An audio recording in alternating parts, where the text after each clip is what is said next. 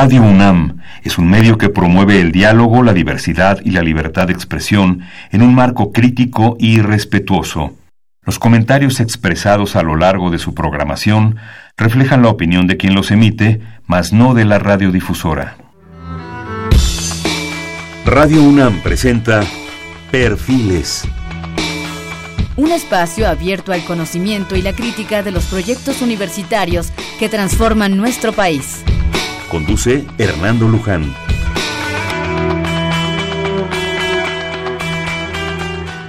¿Qué tal? ¿Cómo están? Buenas noches. Estamos en Perfiles. Este es un espacio en donde conversar con las mujeres y los hombres que día a día forjan nuestra universidad. En esta ocasión tenemos el gusto, el honor de tener con nosotros al doctor Aurelio de los Reyes García Rojas. Él es investigador de un alto nivel del Instituto de Investigaciones Estéticas de la UNAM. El doctor de los Reyes eh, tiene una licenciatura en Historia del Arte de la UNAM, su doctorado en Historia en el Colegio de México y en Letras en la UNAM. Investigador emérito de la UNAM por el Instituto de Investigaciones Estéticas. Y también es investigador de alto nivel del Sistema Nacional de Investigadores. Miembro de número del Seminario de Cultura Mexicana y de la Academia Mexicana de la Historia su principal línea de investigación es la historia del cine mudo en México. Ha escrito más de 15 libros de autoría propia, entre otros Los orígenes del cine en México, Vivir de sueños, cubre la historia del cine mudo que en México de 1896 a 1920, también eh, Bajo el cielo de México, los años de 20 a 24, y sucedió en Jalisco, Los cristeros de 24 a 28. También es autor de con Villa en México, testimonios de los camarógrafos norteamericanos, Los Caminos de la Plata, también un libro de Dolores del Río, Semblanza iconográfica de una familia, Eisenstein en México, asimismo también de literatura mexicana, algo de literatura y de algo de poesía, está en prensa, y también para capítulos diversos en libros y artículos para revistas especializadas en México y el extranjero. Ha coordinado María Calas, Una voz, una mujer, un mito, Asimismo, enseñanza del arte, enseñanza del dibujo, miradas al cine mexicano en dos volúmenes, entre otros libros. Ha curado varias exposiciones, 80 años del cine en México en el Museo del Chopo, María Calas, una voz, una mujer, un mito, el Museo del Palacio de Bellas Artes, la semblanza iconográfica de una familia en el Museo Regional de Lina de Aguascalientes, asimismo la enseñanza del dibujo en México, el Museo Nacional de Arte y en el Museo de Aguascalientes, entre otras exposiciones. En 1962 recibió la Diosa de Plata de Pesime por el cortometraje experimental Una ciudad conocida y en 92 el Ariel de la Academia de Ciencias y Artes Cinematográficas por el cortometraje Y el cine llegó. En 2013 el premio Jean Mitry en Pordenone en Italia, máximo reconocimiento internacional a un historiador del cine mudo. En 2015 el, doctor eh, Aurelio recibió el premio José C. Valadez del Instituto de Estudios de las Revoluciones de México y en 2016 un homenaje en Puebla con motivo del inicio del Festival Internacional de Cine Mudo, creado a partir de la lectura del libro Los orígenes del cine en México, libro de su autoría. Asimismo recibió el Premio Nacional de Artes y Literatura en el rubro de Historia. En 2018, recientemente, recibió el reconocimiento por trayectoria del grupo el grupo de reflexión de la imagen eh, a través del mundo hispano, eh, residente este, este grupo en Lyon, Francia. Doctor Aurelio de los Reyes, es un honor, es un gusto tenerlo por acá. pues muchas gracias por la invitación para venir a platicar. A, platicar del cine mudo. Le pues. preguntaba yo precisamente al, maestro, al doctor de los Reyes, qué era más correcto, porque de repente en la información que me, que me envía también se, se comenta mucho que es el cine silente yo en lo personal siempre nací con el asunto del cine mudo, que ahorita comentándolo me hacía la aclaración. Yo quisiera que por favor con sus propias palabras nos lo, nos lo aclarara. Sí, pues este hay la, la polémica si cine silente o cine mudo. Eh, cine silente es pues un galicismo de silent film. Eh, desde luego que es cine mudo porque las películas eran mudas. Entonces, no me refiero, porque luego también dicen, no, ni tan mudas, porque la gente hablaba, había música. Sí, pero eso es, no es la película, eso ya es el espectáculo, que es lo cual es muy distinto. Y Melías mismo, el creador, este, de los impulsores del desarrollo del cine, decía que el problema que él tenía con los actores es que no le gustaban los actores teatrales. Dice, porque esos actúan. Yo no necesito que actúen, yo necesito mímica cinematográfica. Porque los actores son mm, personas mudas que se tienen que comunicar a través de la mímica con un público sordo, porque obviamente no, no había diálogos, ¿verdad? Entonces, para mí el término apropiado es cine mudo, simple y sencillamente porque las películas no, no hablaban, eran mudas. Eran mudas. Sí. Esta, esta intervención nos lleva a varias reflexiones que comentábamos antes de entrar a la cabina. El, asunto que, que, ahorita se comentaba de eh, los actores, en este caso concreto, actores que actúan, actores que, que hacen mímica, que hacen otro tipo de actuación. Eso cambió también el cine. Sí, Sí, Empecemos este, por estas partes porque hay muchísimo que, que ¿no? Porque también este ahora, digamos, cuando mm, el público en términos generales se enfrenta a cine mudo, dicen pues es muy teatral. Pero, muy exagerado, ¿no? Sí, pero este eso era era obligadamente por uh, la, el problema de la ausencia de diálogos fundamentalmente. Entonces tenía que expresarse todo a través de mímica. Por eso Méliès decía que mm, los actores menos eficaces para el cine eran los eh, de procedencia teatral. Entonces él rechazaba eh, la, la, presencia de estos actores, el uso de este tipo de actores. Y entonces escogía los que no tenían experiencia para entrenarlos en, en, la expresión, o él mismo le dice, la mímica cinematográfica. Entonces sí tenían que exagerar su expresión corporal, expresión facial, porque tenía que comunicarse con, con, un público a través de, mm, de, dicha manera, a través de la expresión corporal, de la expresión facial. Actores mudos, como decía Melías, para un público sordo. Eso nos lleva entonces a que el cine, y ahorita espero que nos dé tiempo de tratar tantos puntos interesantes, cambió la actuación cambió las formas de actuación. O sea, derivó a otras cosas. Eso no quita que la actuación también haya sido un poco un estilo para la ópera, por decir alguna cosa, para el teatro mismo, pero el cine empezó a requerir otro tipo de actuación. Sí, incluso, bueno, los uh, italianos, Antonio, un autor italiano, investigador italiano del cine teórico también, este Antonio Costa, para él el cine se divide en, en dos etapas en uh, la de, de, de, un cine textual a un cine uh, oral. Entonces, textual en el sentido de que se apoyaban mucho en, en los diálogos y en mucho, en cierta medida, la literatura y en una expresión corporal muy peculiar. Y oral cuando se prescinde de todo eso.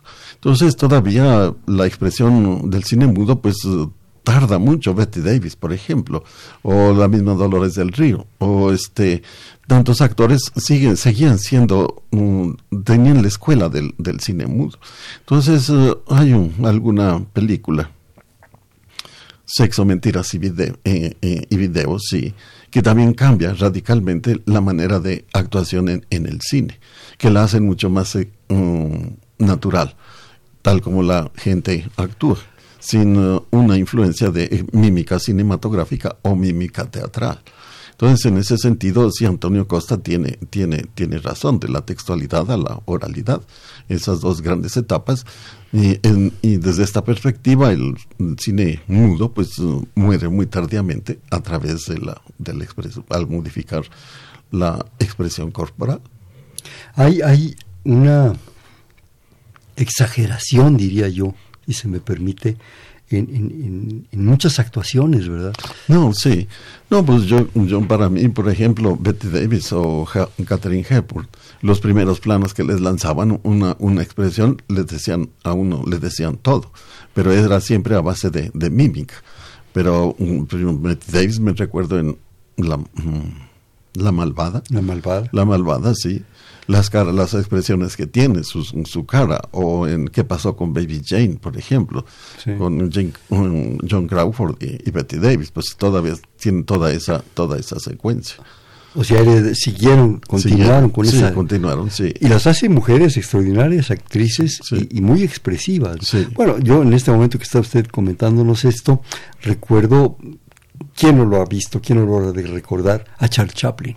Ah, sí. Charles Chaplin es de repente tan exagerado, Sí. tan tan intenso, Sí. de repente se para, de repente es la pura cara, es impresionante lo que nos está diciendo con gestos o con unas carreras loquísimas. ¿verdad? En el cual le mete al policía entre las piernas y cosas que verdaderamente decimos, ¿qué está pasando? ¿No? Ya enloquecimos todos o qué pasó, ¿no? Mímica cinematográfica. Mímica. Sí. Sí, pero eso nos llevó entonces a un cambio en la actuación. Sí.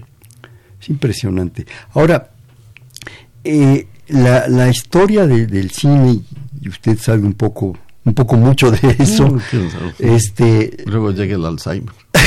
bueno, espero que terminemos el programa, doctor. Ya después vemos otras cosas. Eh, el asunto de, por ejemplo, desde la concepción del cine, pero también las técnicas, las, las cámaras, los aparatos de proyección, fue evolucionando a una velocidad impresionante. Sí. ¿Qué, ha, qué ha percibido usted, doctor? No, pues, eh, Micrófonos, tecnología. Sí. No, pues lo he percibido pues prácticamente el desarrollo de la tecnología. Muy impresionante, digamos, de Lumière a nuestros días. Entonces, eh, las, eh, cuando empieza Lumière, en todos estos primeros años, las películas no les decían películas, sino vistas, ¿verdad?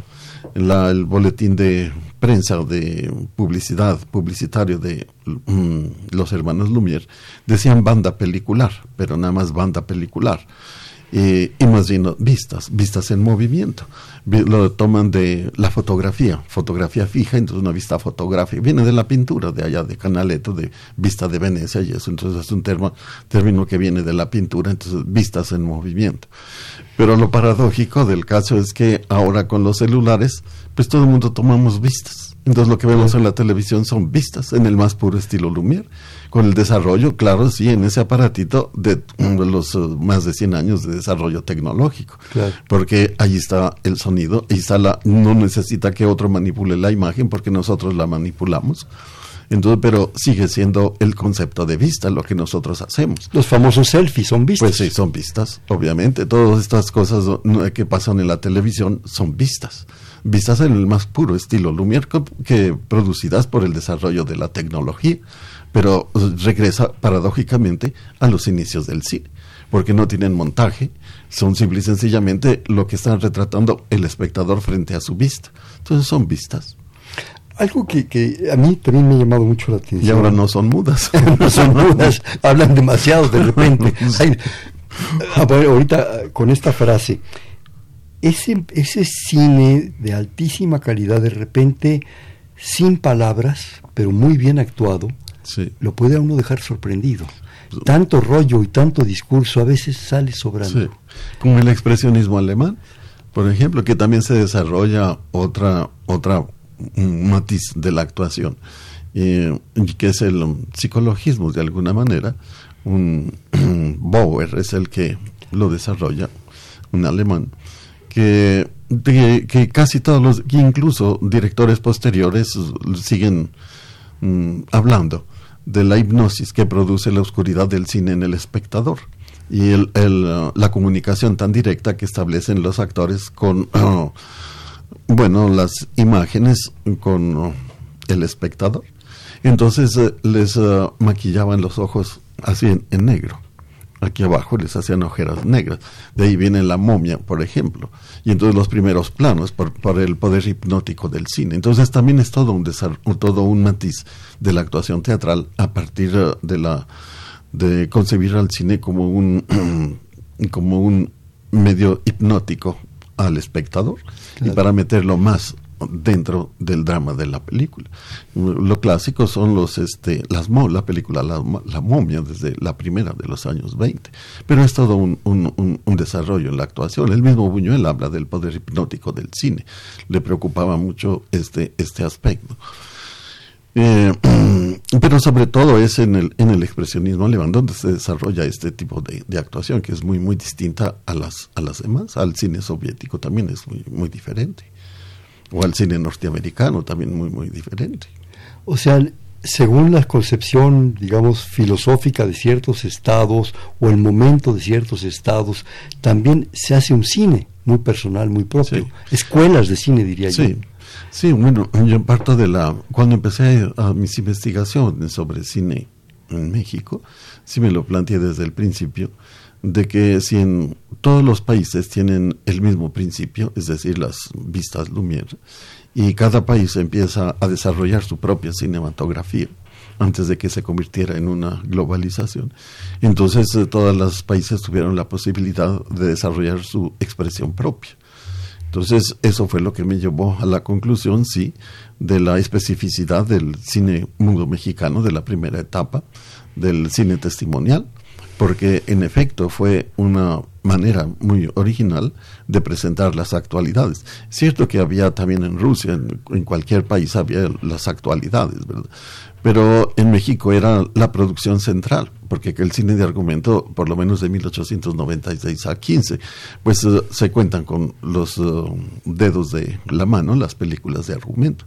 Todo va a ser cine testimonial, un cine periodístico que se empieza a desarrollar, a mostrar eh, los acontecimientos tal como sucedieron. Era la idea que tenían los cineastas, mucho por el positivismo, ¿verdad? Por si el cine era ciencia, entonces el cine no podía mentir.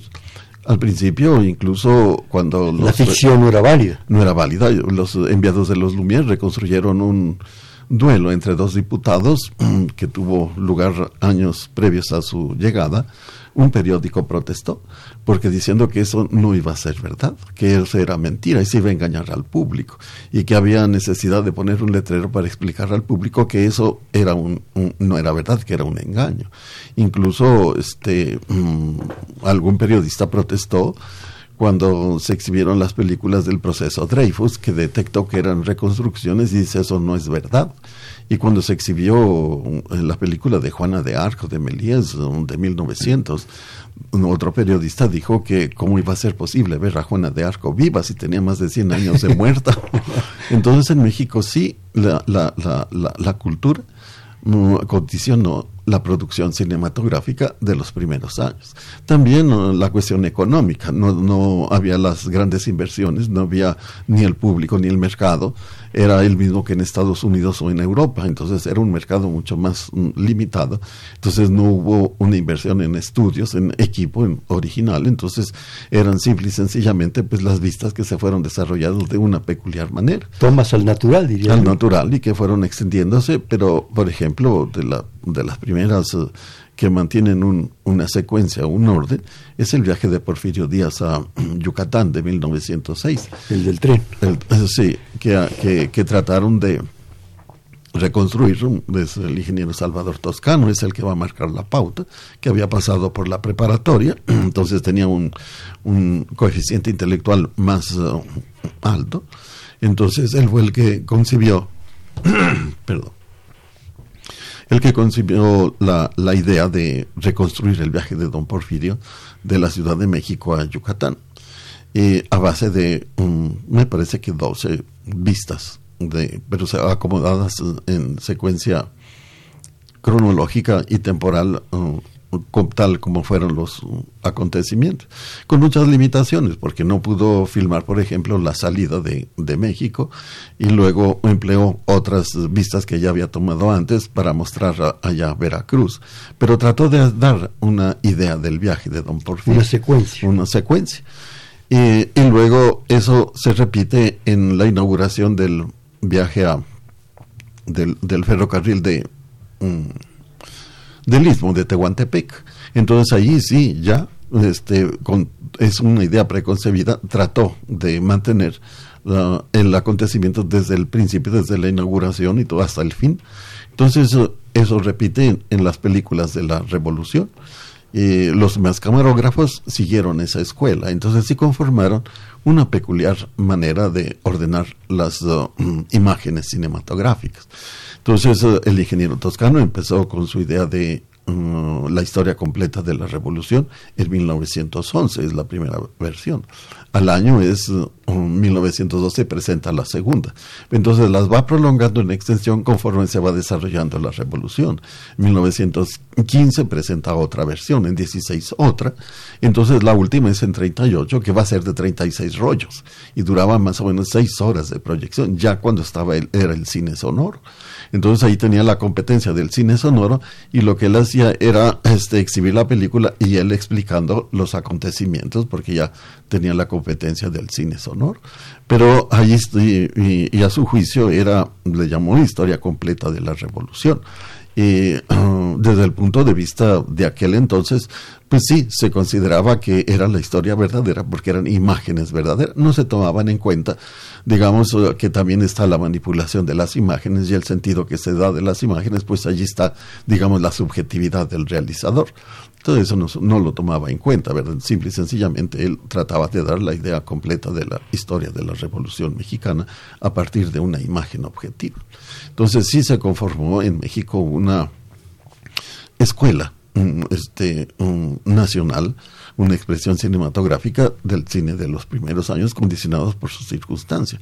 De la misma manera que Alemania va a producir el expresionismo alemán, por la situación histórica después de la Primera Guerra Mundial, toda la depresión, todo el, este, el destino del país, el expresionismo alemán, pues eh, invariablemente está el destino allí como uno de los elementos uh, de lo componente del argumento de la película, porque están reflejando la preocupación por el destino de la misma Alemania Nosferatu, pues uh, se encuentra un personaje y le pregunta, ¿dónde vas? En busca de mi destino, le responde, lleva un, este... entonces Estados Unidos desarrolla también su propia expresión cinematográfica, al mismo tiempo también los italianos, que están las divas italianas, que es el, el despunte del Star System, Aquí en México, la que empieza a pegar uh, con tubo, pues es eh, Lida Borelli. Su primera mm, película mm, de gran éxito se exhibe durante el gobierno de, Huerta, mm, inmediatamente después de la decena trágica. Entonces, uh, había estado Lida Borelli aquí en México antes, en las fiestas del centenario de 1910. Y aunque se habían exhibido películas de otra de las italianas, de Pina Menichelli, de Francesca Bertini antes que de, de, las de Lida Morelli, pero el público no conocía a estas dos actrices. Entonces, en cambio, sí conoció a Lida Morelli porque vino en febrero de 1910 y desde el principio impactó a la, a la, sociedad por su belleza. Entonces, cuando se exhibió la primer, su primer película en 13, no recuerdo si es uh, mm, el recuerdo del otro, mi amor mm, muere, pero mi amor no muere, una de las dos, pues uh, se desbordó en el cine, en el teatro Arbeu. ¿verdad? Entonces es el despunte del Star System, que se redondea al menos aquí en México con las italianas de cualquier manera, es un fenómeno también universal y a partir de, de, allí, pues en Estados Unidos va a despuntar el Star System. Entonces las divas son muy distintas también a las estrellas, son también un matiz muy diferenciador, incluso en, en, su sistema de actuación. Eh, Lida Borelli procedía mucho del teatro, fue alumna de Eleonora Dulce. Entonces también es una actuación muy distinta a la que uno puede ver en las películas francesas. Entonces los franceses pues también tienen su propio desarrollo. Y sí, en la etapa muda los, los grandes países o los pequeños países sí, sí desarrollaron su expresión cinematográfica de acuerdo a su circunstancia política y económica. Y social. en México, doctor, ¿cuáles serían las divas y cuáles las estrellas? Ah, pues uh, divas no, no llegamos a tener. ¿No? Quisimos tener este, a, Emma, Padilla, entonces que imitaba, le decían la Pina Meniqueli mexicana. Entonces, este, es que ahora el término de diva se aplica así como a cualquiera, ¿verdad? Entonces, pero desde el punto de vista en de términos cinematográficos, desde la perspectiva de cinematográfica, sí yo veo matices, no sé si me explicó, ¿no? Claro. Entonces, este, no, aquí en México, pues sí, Emma Padilla la hicieron la luz, que tomaron la idea de una película de El Fuego con uh, Pina Menichelli, muy bonita película, por cierto.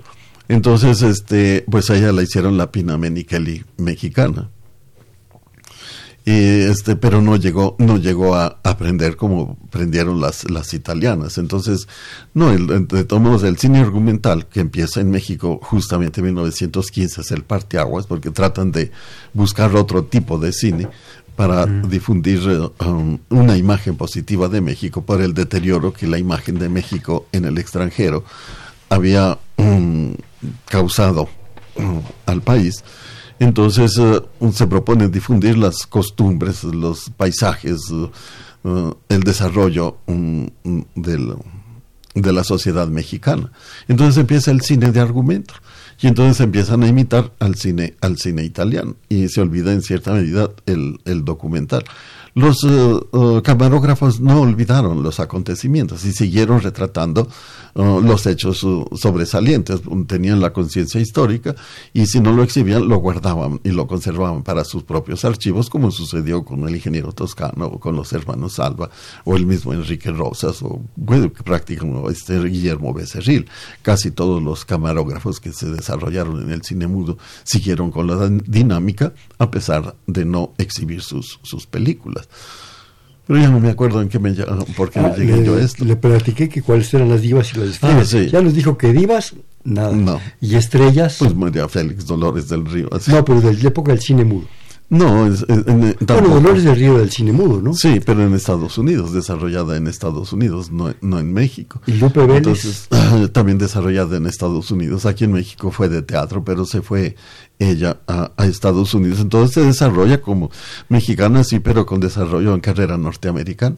No, porque la, la, la, producción cinematográfica mexicana, pues... Eh, era nula prácticamente, sobre todo en 20, por la competencia del cine norteamericano. Entonces no podía competir, no tenía toda la infraestructura y este, de, de, los norteamericanos. Entonces muere aplastado por el cine norteamericano. En 1930 se filmaron, 30, 29, 30, se filmarían una, dos o tres películas de argumentales porque se desploma total, totalmente.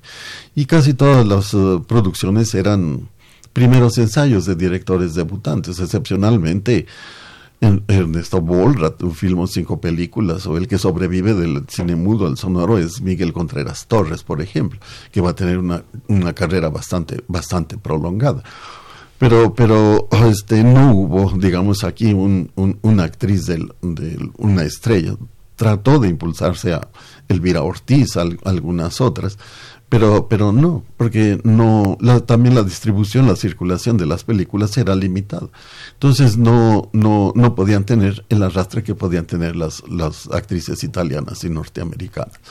Es increíble, doctor, que, que vinieron aquí los Lumière, en fin, e iniciaron todo un proceso con las famosas vistas y todo eso. Y de repente el cine mexicano, como usted dice, se ve agobiado, aplastado por el cine, por el cine de los gringos, ¿no? Y ese desarrollo se retrasa, se pospone, qué, pena. Comentábamos también que eh, como que yo percibía tres etapas. Las vistas primero, después que eran mucho, bueno, pues el bicentenario, todo este tipo de cosas, ¿no? Que, que se dan todavía en el porfirismo, ¿no? Aquellas escenas famosas que le exhibían a Porfirio Díaz en Chapultepec, en fin. Posteriormente viene la, la etapa de la película o el corto, las vistas, no, ya no serían vistas, de la Revolución Mexicana como tal. Villa, usted tiene un libro extraordinario sobre Villa, en fin, la entrada de, Zapata y de Villa, todo esto. Eh, mm. Y posteriormente ya es un cine con un contexto más, ya más social. Sí. De repente, no sé si estoy en lo correcto, recuerdo la banda del automóvil gris. Sí. Sí, es que... Es como que tres etapas y luego por lo que usted nos cuenta viene el agobio del cine americano que aplasta literalmente usando sus palabras. Sí, pues ese fue un, fenómeno universal. En todos en sí, porque por la mm, Primera Guerra Mundial pues desploman las industrias cinematográficas en, en los países europeos. Y entonces sí, también sucumben en mucho lo, este, mm, Francia, Italia, Inglaterra.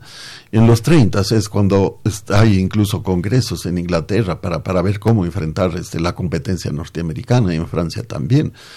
y allí la salvación fue el cine sonoro. Entonces el cine sonoro va a permitir otra vez el desarrollo de las cinematografías nacionales como ocurrió aquí en México. Entonces, eh, aquí en México, sobre todo, pues empieza llegan las películas norteamericanas habladas. Pero ¿quién entendía el inglés? Entonces primero pasa la sensación, pero pues eh, ¿quién iba a entender el inglés? Pues el 1% de la población. Entonces empiezan a, filmar películas en, en, otros idiomas, en Spanish Talkies le llaman, pero contratan actores de, de diversas nacionalidades, colombianos, ven, cubanos, españoles, venezolanos. Entonces cada quien se expresaba con su propio acento y con su propio argot, porque los, españoles, los norteamericanos no sabían el, español, aunque tuvieron asesores Adolfo Fernández Bustamante era uno de los asesores, pero aún así uno ve las películas de Lupita Tobar y encuentra todavía las expresiones locales. Ahora nos acostumbramos en la televisión, eso ha cambiado mucho, entonces ahora sí uh, toleramos cualquier uh, acento de, cualquier país, pero en aquel entonces no. Entonces uh, las películas Spanish Talkies o en italiano, o en francés o en alemán fracasaron por, y empieza otra vez el desarrollo de las cinematografías locales, nacionales. Eh, me, llama, me llega una, antes de pasar al corte, eh, me llega una, una llamada de eh, Rosario Velázquez Meléndez, le mandamos un saludo y comenta, estoy muy entretenida con el programa y viene a mi mente la importancia de la música en el cine mudo. ¿Me podrían decir qué música acompañó las primeras películas mudas en México? Mm. Ah, sí. Pues eh, en México de, de, sí empiezan la música acompañando el cine no las películas, pero por lo menos en el cine, desde que llegan los enviados de los Lumière, los concesionarios Lumière, como propaganda para llamar la atención, que ponían la orquesta en, la, en el lobby del cine. Y documentado así de la participación de orquestas acompañando películas, la encuentro documentada a partir más o menos de 1907. Y la orquesta que más se acopló fue la típica de Zacatecas, que ah, había un empresario ambulante, Carlos Bongrán que ah, recorría la, la, República como los uh, casi todos los exhibidores uh, de los primeros de los primeros años, por lo menos hasta 1910.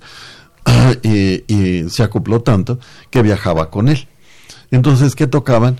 Pues uh, um, difícilmente los periódicos decían qué tocaban. Después sí ya empezaron el desarrollo de los pianistas o de pequeños conjuntos o de este que acompañaban a la, a la, a la, a la película. Pero uh, de, de, de Mongrand, de, en una exhibición de Guanajuato, en una exhibición, en una, sí, en una exhibición de una película de Porfirio Díaz, recuerdo pues uh, la marcha Porfirio Díaz. Entonces sí dicen los periódicos que el público se entusiasmaba mucho. Porfirio Díaz era una figura popular, muy, muy popular. Entonces, con la imagen de Porfirio Díaz acompañada de la marcha Porfirio Díaz, pues gustaba mucho. Entonces era una de las cosas que se tocaba. Entonces hay más información mm, mm, hacia los años 17, 18, gracias a Rafael Pérez Taylor, mm, que era un anarquista, pero, pero muy abierto y, entonces tiene unos reportajes interesantísimos sobre la vida metropolitana, muy, muy bonitos. Entonces uh, Ángel Miquel, un alumno mío, recopiló su crítica cinematográfica. Entonces él sí habla de los músicos de cine. Entonces uh, muchas veces uh, son, este, él habla un poco de como de los fracasados que habían fracasado en otro tipo de música y se meten al cine para ganar el, el pan. Y tiene descripciones de, de, los, de, los, de los músicos y de cómo están cansados y de cómo tocan sin ánimos, o a veces la, la incongruencia que hay entre música y acción, de que están en un drama y tocan un vals, y en fin. Entonces, este, sí, había, digamos, yo he percibido como tres maneras de musicalizar las películas. Una, este, una improvisación, otra este los pianistas o, músicos uh, veían la imagen entonces iban improvisando eso se dio mucho en los 20 por ejemplo cuando llegan los conjuntos de jazz entonces hubo jazz en los cines a partir de los 20 y entonces eso sí sabían improvisar. Todavía incluso en en encontré una orquesta una pequeña orquestita familiar eh, que tocaba en, en, el, en el cine mudo. Y allá exhibí las películas de, de, las italianas con este ese conjunto musical que está que está improvisando. Luego otra manera era este que el pianista acompañaba uh, las películas de acuerdo a su repertorio de sus conocimientos musicales. Cuando metían valses y canciones en fin lo, que, sabían lo que sabían. Y luego una tercera es cuando empiezan las composiciones uh, mm, específicas para acompañar las películas que son en Italia donde empiezan ya, no yo creo en, Francia con este la film d'art que se llamó con Saint Science con uh, um, no la, la, la, muerte. Sí la muerte del, del, del, duque de Guisa de 1906. Camille Saint-Saëns compuso la música específicamente para esa película. Entonces son esas tres maneras de musicar el cine durante la, etapa la etapa mood, que no cambia mucho en el cine sonoro, simple y sencillamente se profesionaliza más.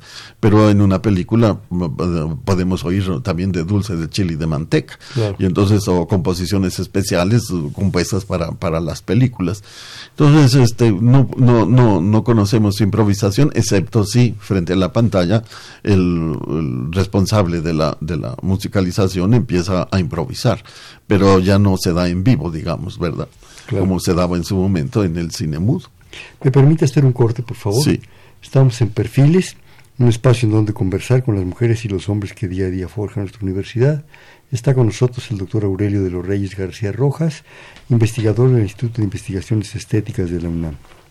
Estamos platicando con el, doctor especialista, su especialidad es sobre cine mudo en el 55 36 89 89.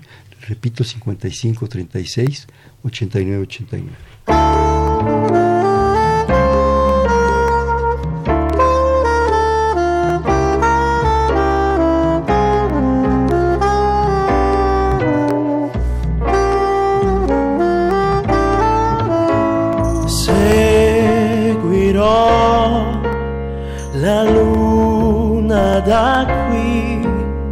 E costruirò cattedrali di fantasia per noi e ti proteggerò la stella.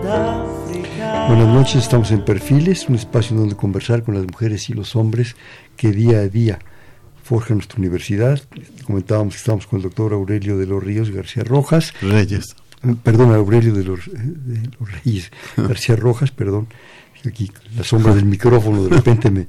Este, eh, del Instituto de Investigaciones Estéticas de la UNAM, perdón, en el 5536 8989. Me, me decía, doctor, que en un momento dado Quería usted comentar algo del, automóvil. Del automóvil gris. Sí, entonces yo lo que veo que el automóvil gris es el epílogo del, del cine testimonial de la primera etapa. Porque de todos modos las películas de la revolución siguen el mismo estilo Lumière, el más puro estilo Lumière, porque simple y sencillamente retratan el acontecimiento y lo que hacen los uh, uh, camarógrafos, uh, directores o cineastas es unir los, las distintas vistas en una secuencia. Así, a veces son tomas muy largas porque ellos querían mostrar la verdad, entonces es un ritmo lento, lentísimo. Esa es la tragedia de este, tomas largas, planos cortos. planos largos, sí. Planos largos. Sí, este planos secuencias. Entonces a veces de un rollo entero. Entonces, ah, hay unas tomas muy bonitas, como de los zapatistas, cuando Madero va a Mezcala, por ejemplo, de un rollito entero sin un solo corte. Pero entonces querían retratar así la totalidad del hecho, entonces le daban duro a la, a la, a la manija. Pero por eso justamente es como su tragedia, porque el público actual pues se aburre ante esos planos secuencias y de ahí viene pues la, fragmentación de todo este cine. Pero de todos modos se desarrolla muy muy bien y para mí el automóvil gris es el epílogo de aquel cine porque sigue mm, apegado al concepto de verdad, porque trata de reconstruir uh, los acontecimientos uh, reales que hubo en, durante la revolución de la banda de asaltantes del automóvil gris. Pero por otra parte es un argumento hecho a partir de, y entonces ya es una ficción a partir de los hechos, pero a pesar de eso, la, intención de Enrique Rosas es reconstruir la verdad. Claro, tiene una, un trasfondo político, porque en el fondo era mm, lavar la, la, figura del general Pablo González, que aspiraba a la presidencia de la República. Entonces uh, um, se rumoraba, la Vox Populi, que el jefe de la banda del automóvil gris era Pablo González. Entonces justamente él se, se asocia con Enrique Rosas para producir la película. Entonces, eso para lavar su, imagen. Y allí el jefe de la banda, pues es un muñeco, según, según esto. que era manipulado pues por uno de los delincuentes y se lava la imagen de, de Pablo González. Pero de cualquier manera, para acentuar mm, el carácter testimonial, a pesar de ser una ficción, pues Enrique Rosas al final de la película, no, no al final, sino inserta en una cierta, en un cierto momento, el fusilamiento real que él mismo tomó de algunos de los integrantes del automóvil gris. Entonces sí, para mí es el epílogo del cine uh, testimonial y al mismo tiempo uh, también nos está uh, hablando de la, del nuevo, de la nueva época del cine argumental a partir de una anécdota, una construcción de un argumento de carácter literal. ¿Qué tanto hay de improvisado y de un cine con argumento en el cine mudo? Ya, ya tomándolo como cine, no las vistas, sino en el... Por esto que me decía usted, me, brincó la pregunta por el asunto este del rollo del viaje de Madero.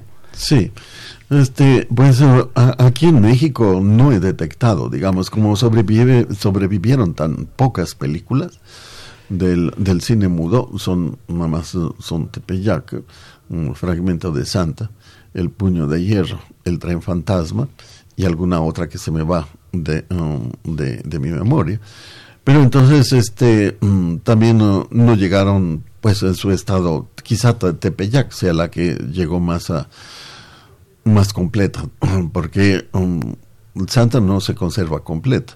El puño de hierro y el tren fantasma pues llegaron fragmentadas y fue la restauración de Esperanza Vázquez las que um, las más acertadas, digamos, que nos dan una idea este, de cómo de cómo era. Pero carecemos también testimonio de los uh, de los cineastas para saber uh, qué tanto en qué medida es improvisación o no. En el puño de hierro hay mm, en todo caso sigue manteniendo mm, el, el carácter testimonial muy fuerte. Por, uh, es sobre las drogas. También es un argumento muy interesante porque sobre la, la, la marihuana y la morfina en una época tan muy es la época de calles 1926 claro había toda una campaña de, la misma patrocinada por el gobierno para combatir eh, justamente este problema. Pero hay unas imágenes muy interesantes en, en, el hospital de Orizaba, por ejemplo, de fuerte carácter testimonial, muy, muy impresionantes. Entonces, este, yo eso pues yo creo que fue improvisado de, de alguna, de alguna manera, de algunas cosas, pequeñas escenas. Hay unas escenas en público, pero son puestas en escenas de un discurso. Este, entonces, eh, en, en México es difícil detectar mm, la improvisación en un, en un cine de, de argumento.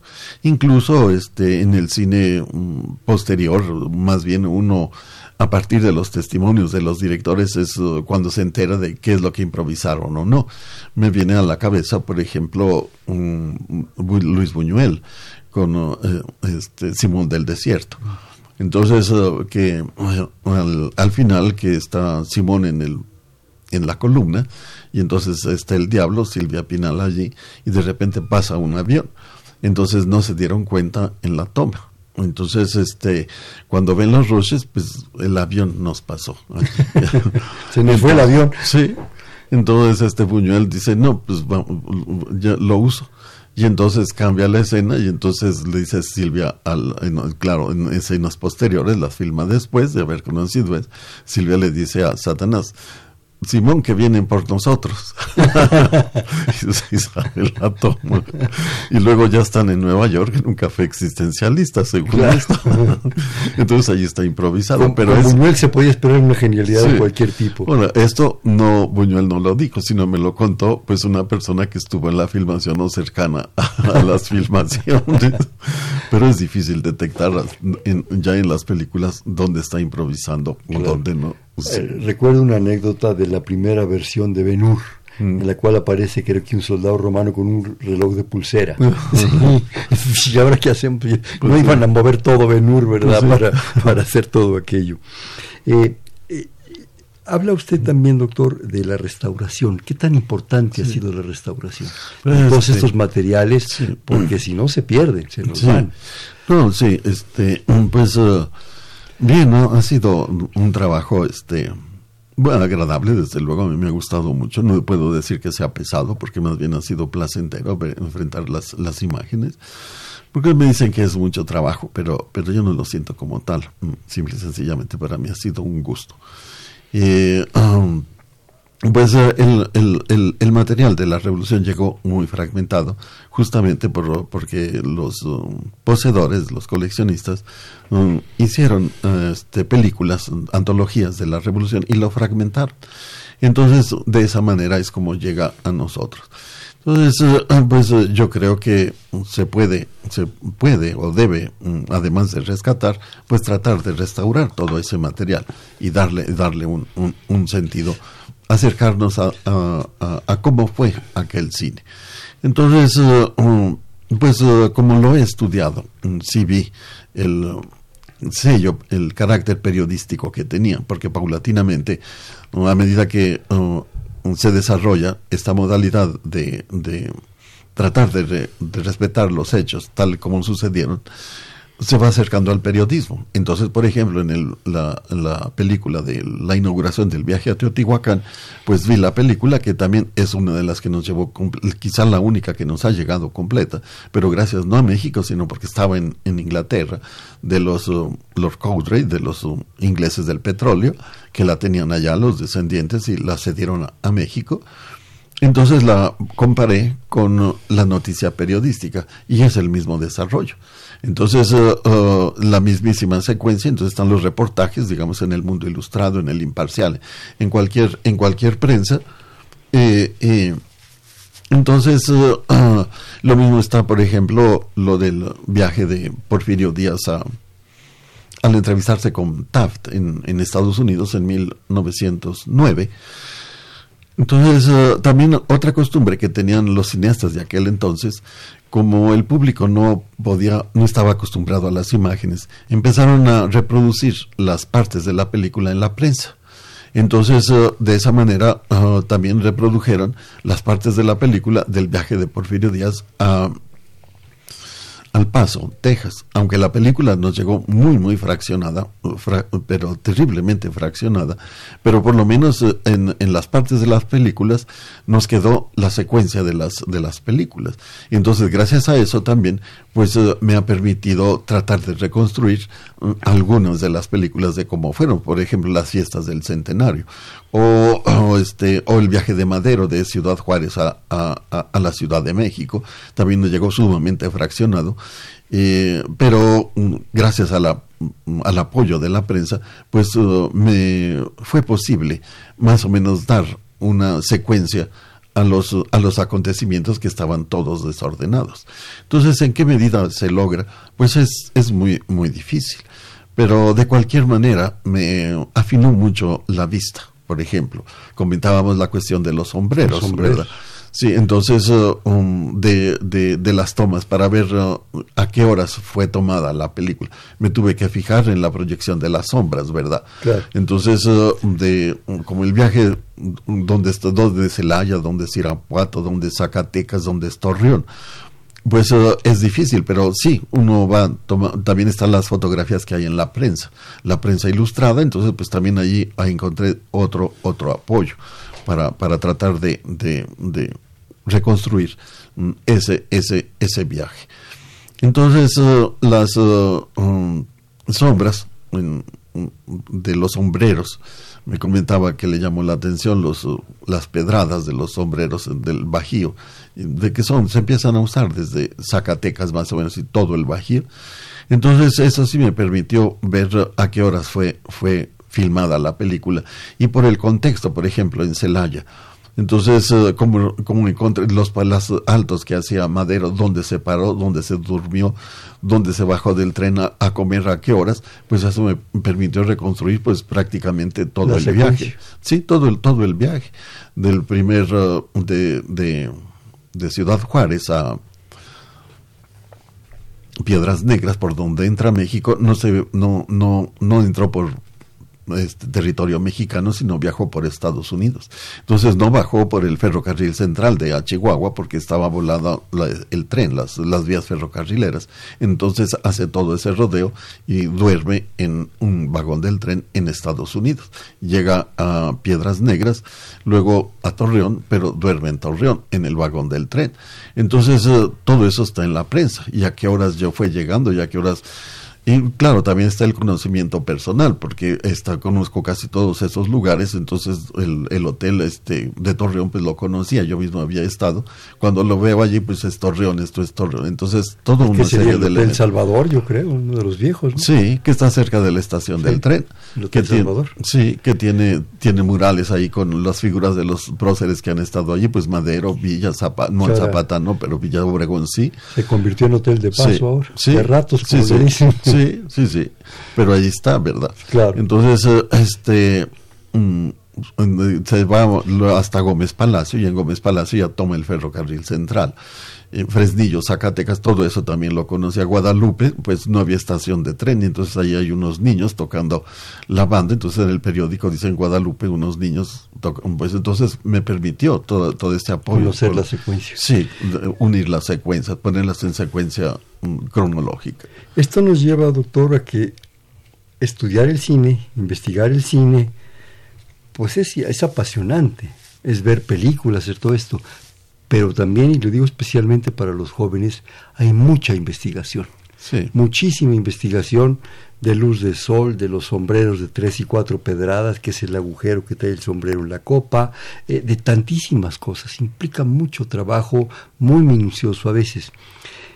¿Cuál ha sido el más satisfactorio de sus trabajos? Mm. Ha de haber alguno, mm. y, y, alguno en especial que le haya costado un poco más, no quiero decir el peor, pero sí el que le haya costado, como decimos, sangre. No, pues este... Tenemos poco tiempo ya, doctor. Sí. Pues es que todo para mí ha sido placentero, la mera verdad. Pero algo en especial. Pues uh, no, así duro, el, el, el, último capítulo del libro Bajo el Cielo de México, me tardé un año en resolverlo, por ejemplo. Entonces, eh, sí, no, no, no encontraba la salida. O también del, del libro Vivir de Sueños, los años 1914-15, que son tan difíciles. La misma prensa estaba tan, tan dispersa que no encontraba yo coherencia al material. Hasta que encontré una novela, La Tórtola de la Jusco.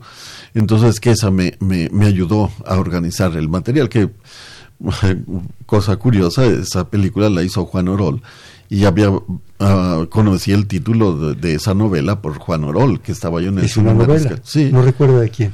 De Julio VI, de 1914, 15.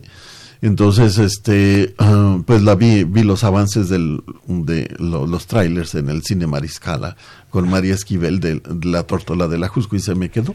Pero yo nunca pensé que me la fuera a encontrar, sino que cuando estoy investigando el cine durante la Revolución, me encuentro que La Tórtola de la Jusco fue el bestseller. Entonces compré la novela, todavía la encontré en Porrúa de la edición original de 1914. Allí la tenían y la leí y eso me, me, permitió dar coherencia al material que yo tenía y que no hallaba cómo enfrentar. Esos son, yo creo, los dos momentos más difíciles que he pasado en, en cuanto a ordenar, dar sentido a la investigación pero de repente brinca la liebre y hay que pescarla. Sí. Pues, brincó la tórtola y la pescó. Pues sí. o el otro, pues cuando encontré la solución, pues después me entra un, una cura de sueño. Este, ¿no? tres, tres días completos. No, pues hasta me quedé dormido ahí este, en la carretera, por eso traigo el collar. Oye, doctor, este, qué pena que tenemos tres minutos. Ah, una cosa antes que se me olvide, yo creo que valdría la pena que nos diera usted alguna página o algo donde se encuentren las referencias de sus libros, mm. dónde los puede la gente localizar, porque mm. yo creo que material es muy importante. Sí, pues publico en, en, en, el, en, el, Instituto de Investigaciones Estéticas, ahí, ahí es sí. donde se consiguen, sí, los más importantes. El medio siglo de cine mexicano es en Trillas. Eh, Dolores del Río en, en, Carso, todavía creo hay, hay, hay, algunos, algunos ejemplares, pero la mayor parte de ellos están en el Instituto de Investigaciones Estéticas, con que se metan a la página y al, allá los libros, ahí, lo, ahí los encuentran. Perfecto. Este, ¿Cree usted rapidísimamente que deberíamos tener una sala de exhibición donde no sé si permanentemente, pero sí muy continuamente se exhibiera cine mudo y se nos explicara, porque es muy importante conocer los orígenes de nuestro cine. Pues eh, la UNAM tiene, luego tiene sus periodos, sus este, ciclos, digamos. Sus ciclos, sí. Incluso restauración de películas. Sí, no lo hace muy bien, porque incluso las acompaña con música de José María Serralde. Entonces, eh, a veces improvisa José María. El automóvil gris, por ejemplo, pues hay todo la, la restauración que se hizo este, pagó Lotosini. Entonces eh, ya está comercializada, entonces con acompañamiento musical de José María Serraldi, que él estudió también la música de la época y con esa y otras partes también improvisa, pero pero pero este también tiene un, una sección que creó la Filmoteca que se llama Archivalia, donde cada año muestra lo que tiene en sus archivos fílmicos. Sí, sí, sí, lo hay. O sea, hay, digamos, series de exhibiciones de cine mudo. Yo, invitaría a nuestro público a estar pendientes de las carteleras de la UNAM de la información, de la misma Cineteca, porque creo que es muy importante que se conozcan estos materiales. Doctor, nos queda escasamente un minuto, algún comentario, alguna reflexión final. No, pues que para mí el cine siempre ha sido un gusto, entonces me dicen que si es mucho trabajo, pues como que, trabajo no lo es, pero, pero no, no me quejo. ¿Le recomendaría algo a los jóvenes cineastas, aficionados, fanáticos del pues, cine? Que sigan su vocación. Pero, pero que vean más cine, más, cine mudo, más propuestas, ¿no? Sí. Yo creo que es, muy importante. Entonces, recuerden las, publicaciones del, doctor Aurelio, las pueden encontrar, la mayoría de ellas en investigaciones estéticas o probablemente en, en las páginas, ¿no, doctor? Sí, hay de, página de, de, de estéticas. Perfecto. En el portal. Este, un bote pronto, doctor. Le digo una palabra y me dice la que se le ocurre inmediatamente. Cine mudo. Cine mudo. ¿Alguna propuesta, alguna definición, algo? Ah, no, pues eh, que las películas no, no, no hablaban, por eso eran mudas. Sí. Cine actual. Ah, este, vistas más con sonido. este, el futuro del cine. No, pues quién sabe, no, pues eso va en constante evolución, pues el mismo cine, vamos en la era digital que también fue toda una revolución, como en su momento el cine sonoro fue otra revolución dentro del cine. ¿Y cómo cree que va a afectar las tecnologías, la actual y lo que viene a todo esto? ¿Lo ha soñado, lo ha pensado? No, pues no, pues es que hay una retroalimentación de la investigación, digamos, bélica, porque la investigación fotográfica se desarrolla fundamentalmente con a partir de, de, las, de la NASA, por ejemplo. Después uh, ya se comercializa, pero no, pues la investigación sigue, sigue adelante, entonces... Nos esperan cosas extraordinarias. Pues sí. Como, como todo la tecnología, el momento que estamos viviendo, por ejemplo, pues es este impresionante. Bien, pues este fue Perfiles, un espacio en donde conversar con las mujeres y los hombres que día a día forjan nuestra universidad. En la coordinación la doctora Silvia Torres, en la producción María del Carmen Sumaya, en los controles Humberto Sánchez Castrejón, en la conducción Hernando Luján, con el apoyo de Juan Navidad. Este fue Perfil, es un espacio en donde conversar con las mujeres y los hombres que día a día forjan su universidad. Estuvo con nosotros del Instituto de Investigaciones Estéticas el doctor Aurelio de los Reyes García Rojas. Muchísimas gracias, doctor. No, pues al contrario. Sí, este, y bueno, pues Muchísimas gracias. Gracias a la doctora Torres por la invitación. Muchísimas gracias y buenas noches.